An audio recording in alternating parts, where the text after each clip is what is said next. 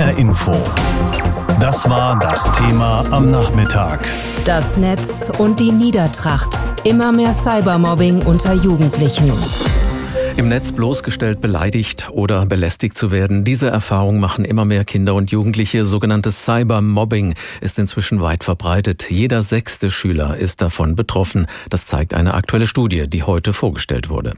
Dazu wurden zwischen Februar und November rund 6000 Schüler, Eltern und Lehrkräfte befragt. Durchgeführt hat diese Studie das Bündnis gegen Cybermobbing mit Sitz in Karlsruhe in Zusammenarbeit mit der Techniker Krankenkasse.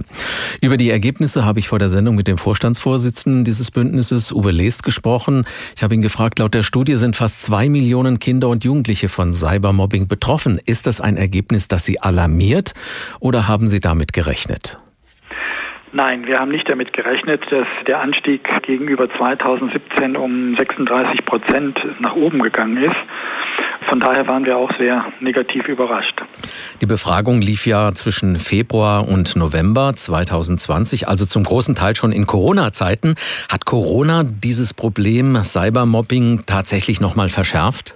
Ja, das kann man deutlich sagen. Also die phasenweise Umstellung des Schulbetriebes auf diesen Fernunterricht hat Auswirkungen gehabt auf die Sozialkontakte der Jugendlichen, die natürlich vermehrt ins Internet sich verlagert haben.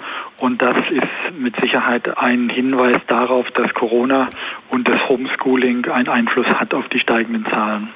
Die Studie wurde auch schon 2013 und 2017 durchgeführt und die Zahlen im Vergleich machen klar, Cybermobbing hat weiter stark zugenommen. Es gibt 36 Prozent mehr betroffene Kinder als noch 2017. Warum wird das immer mehr?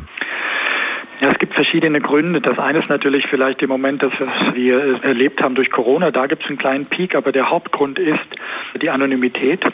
Das heißt, die Täter werden nicht bestraft, weil man sie nicht bekommt. Und wenn man sie dann bekommt, dann werden sie nicht bestraft. Das heißt, das Sanktionieren der Täter findet nicht statt. Die fühlen sich gestärkt in ihrem Verhalten. Und dann gibt es natürlich auch, die Studie zeigt das auf, dass die präventiven Maßnahmen leider nicht verstärkt worden sind, sondern eher zurückgegangen sind.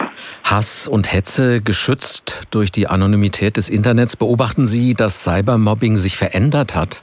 Ja, es hat sich in eine sehr negative Richtung entwickelt, nämlich die Täter werden immer brutaler. Sie kennen kaum noch Grenzen auf der einen Seite und auf der anderen Seite sind es die Opfer, die dann davon betroffen sind. Denn auch unsere Studie zeigt, dass das Thema Suizidgedanke und auch das Abgleiten in Alkohol und Tabletten stark gestiegen ist. Und äh, hier müssen wir als Gesellschaft schnellstens reagieren. Woran liegt das, dass Cybermobbing immer gezielter und auch immer heftiger wird? Haben Sie dafür eine Erklärung? Ja, wir sehen das ja schon seit acht Jahren mittlerweile, dass die Täter eben nicht bestraft werden, die werden sogar belohnt.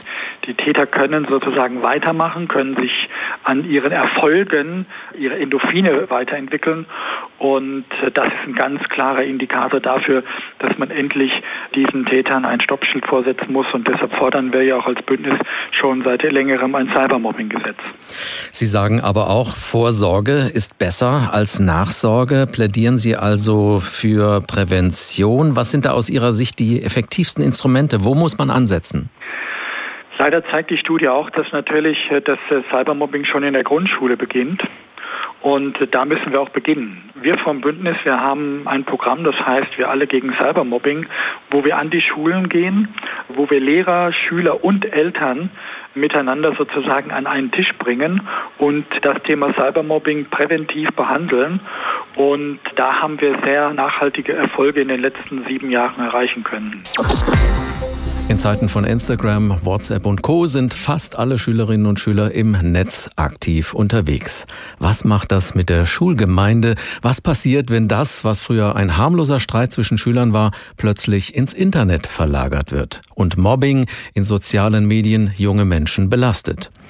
Bei dem Programm Digitale Helden für Schulen unterstützen ältere Schüler Jüngere im Umgang mit dem Internet. Hanna Immich war an einer Schule in Frankfurt, die bei diesem Programm mitmacht. Chatten, posten, im Internet surfen, das gehört auch an Schulen zum Alltag. Schon in der fünften Klasse gibt es WhatsApp-Gruppen für die ganze Klasse. Das kann praktisch sein, aber auch zu Problemen führen.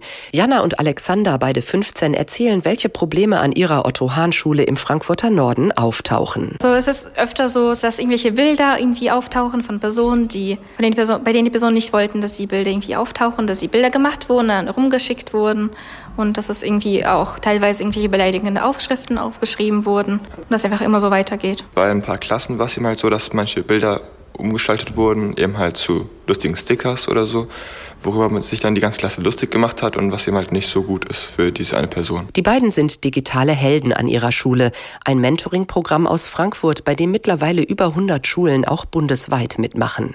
Das Prinzip ist einfach. Ältere Schülerinnen und Schüler helfen den Jüngeren bei Fragen rund um die digitalen Medien, auch bei Mobbing.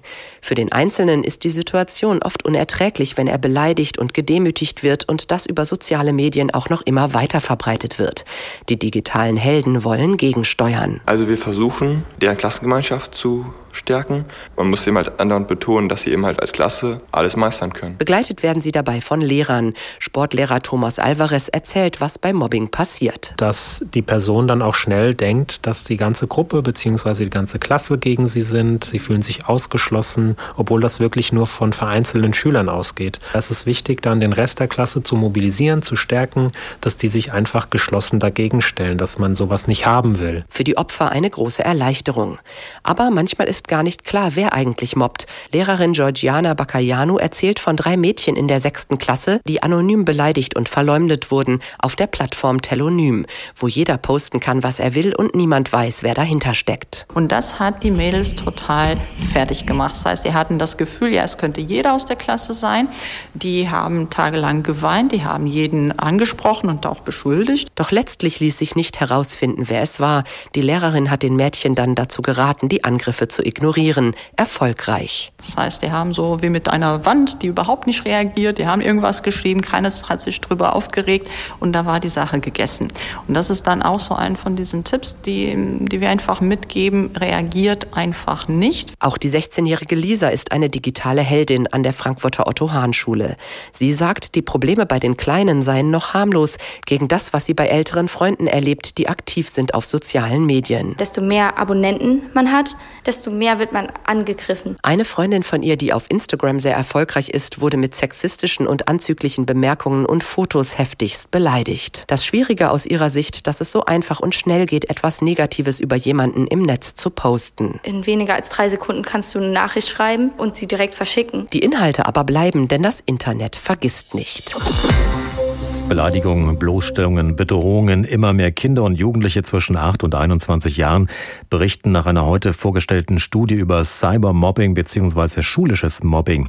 Fast zwei Millionen Schüler sind demnach davon direkt oder auch indirekt betroffen, so die Untersuchung, die von der Techniker Krankenkasse und einem Bündnis gegen Cybermobbing durchgeführt wurde.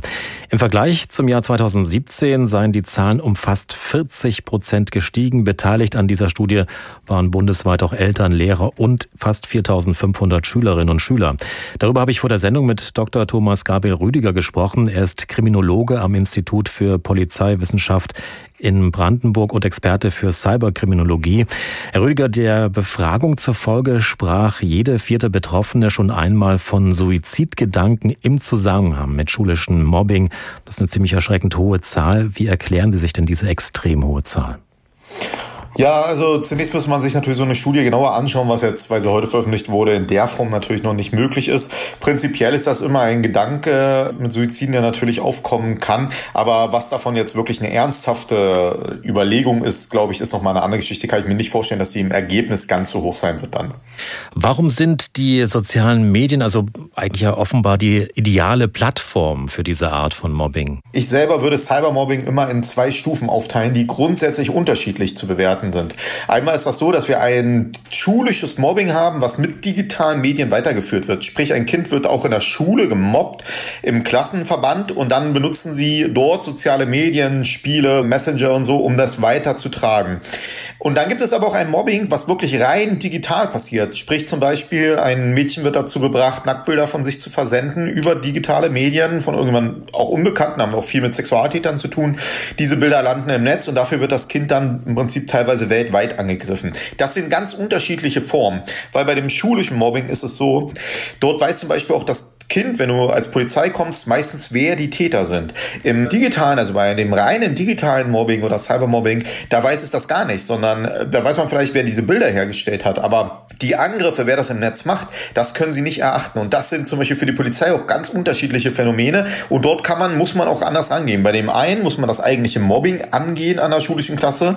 Und bei dem digitalen Mobbing, da muss man tatsächlich mit Aufklärung, mit Medienkompetenz, mit dem, was sind die Risiken, wenn du dich selbst da darstellst. Wir reden über digitalen Narzissmus zum Beispiel, aber auch den Leuten sagen, ihr macht euch selbst strafbar. Aber ein großer Punkt ist, glaube ich, auch in dieser Studie mit angeklungen. Wir haben bei allen digitalen Delikten, zum Beispiel auch bei sexuellen Übergriffen und kinderpornografischen Medien, eine massive Zunahme an Kindern und Jugendlichen als Tatverdächtige. Und das muss man angehen. Das ist ein großes Problem. Jetzt haben wir ja schon seit gut einem Dreivierteljahr die Corona-Pandemie. Ist diese Corona-Krise vielleicht auch eine Art Katalysator fürs Mobbing?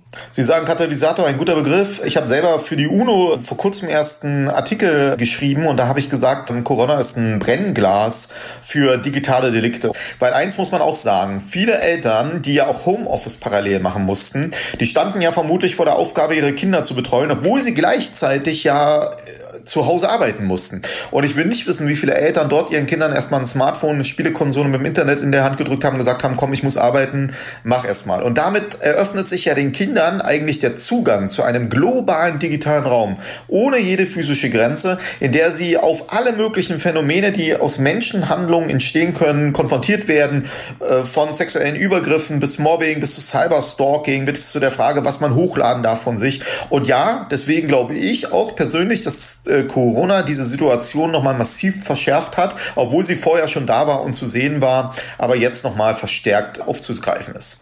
Welche strafrechtliche Relevanz hat das eigentlich? Also können die Täter strafrechtlich belangt werden, wenn sie beispielsweise Fotos von anderen über soziale Medien verbreiten? Ja, als guter juristisch Interessierter würde ich natürlich sagen, kommt drauf an.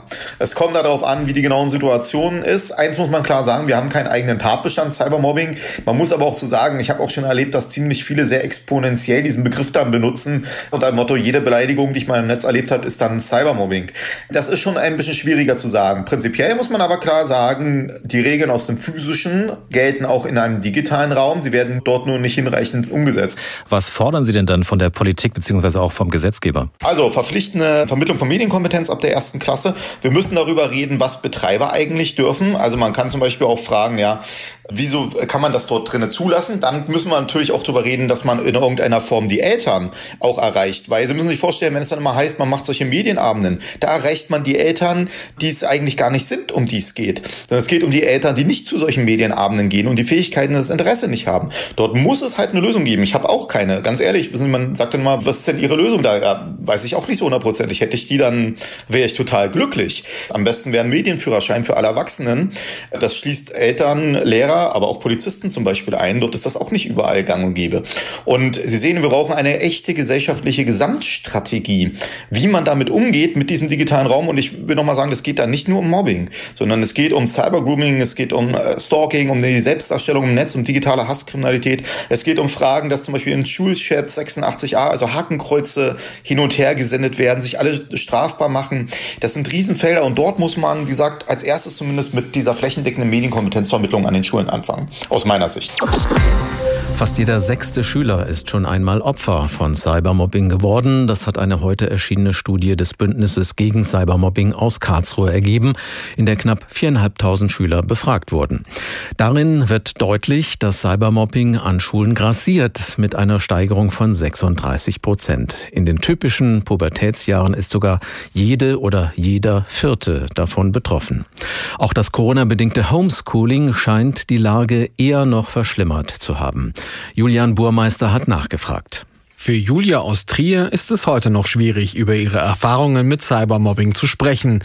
Ein starkes Zeichen, dass sie es dennoch tut. Ich bin mit meiner Mutter vom schwäbischen Allgäu nach Trier gezogen und daher Schulwechsel und man war halt komplett anders. So, man hat diesen extremen Dialekt gehabt und das war schon Ausgrenzungsgrund genug anscheinend damals. Zuerst waren es nur ein paar Mädchen aus der gleichen Klasse, die Gemeinheiten verbreiteten. Doch dann ging es rund in den sozialen Netzwerken. Und dann ging es auch so weit, dass Bilder von mir mit einer Collage erstellt wurden, wo dann ein Kopf von einem Schwein drauf war und ich halt wirklich ganz blöde Kommentare bekommen habe und darunter gemacht wurde. Und Julia hatte zu dieser Zeit niemanden, mit dem sie darüber reden konnte und hat sich immer weiter zurückgezogen. Ich habe das sehr lange mit mir allein ausgemacht und war tatsächlich so weit, dass ich mich selbst verletzt habe.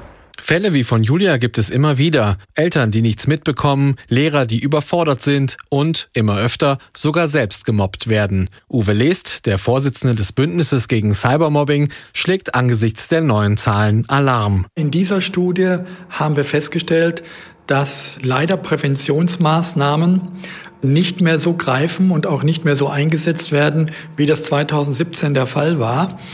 Und das führte auch zu erhöhten Zahlen im Bereich des Cybermobbings, aber auch im Bereich des Mobbings. Und das Erschreckende, die Opfer werden immer jünger. Ganz deutlich kann man in der Studie sehen, dass äh, immer mehr Grundschüler, also junge Menschen in unserer Gesellschaft, natürlich ausgerüstet mit Smartphone und anderen technischen Möglichkeiten zu Hause, in diese Kommunikationswelt kommen. Es ist mittlerweile schon jeder zehnte Grundschüler, der davon betroffen ist. Und ausgerechnet das wegen Corona erstmals durch durchgeführte Homeschooling scheint das Problem noch zu begünstigen. Auf der einen Seite gibt es natürlich Jugendliche, die, wenn sie zu Hause sind, sich nicht austoben können, aggressiver werden. Und auf der anderen Seite gibt es die, die sozusagen zurückgezogener, nämlich depressiver werden. Und der eine ist sozusagen angriffslustig und der andere ist sensibler für Meldungen, für Messages, die ihn dann persönlich viel schneller erreichen und auch viel intensiver kränken können. Auch insgesamt ist beim Thema Cybermobbing zu wenig geschehen sein. Die Bemühungen haben in den vergangenen Jahren sogar abgenommen. Wir fordern schon seit Jahren ein Cybermobbing-Gesetz, was es in Österreich seit 2016 gibt. Ein Gesetz wäre ein klares Zeichen für die Täter und auch ein Zeichen für die Opfer. Julia aus Trier hat es geschafft, aus der Mobbingfalle herauszukommen und blickt jetzt optimistisch in ihre Zukunft. Vergessen wird sie diese Zeit jedoch nicht. Ich glaube, so ganz abschließen kann man damit nicht und schon gar nicht, wenn man einfach auch die Narben noch sieht wenn man duschen geht und die Narben sieht, dann denkt man einfach automatisch dran. HR Info. Das Thema. Wer es hört, hat mehr zu sagen.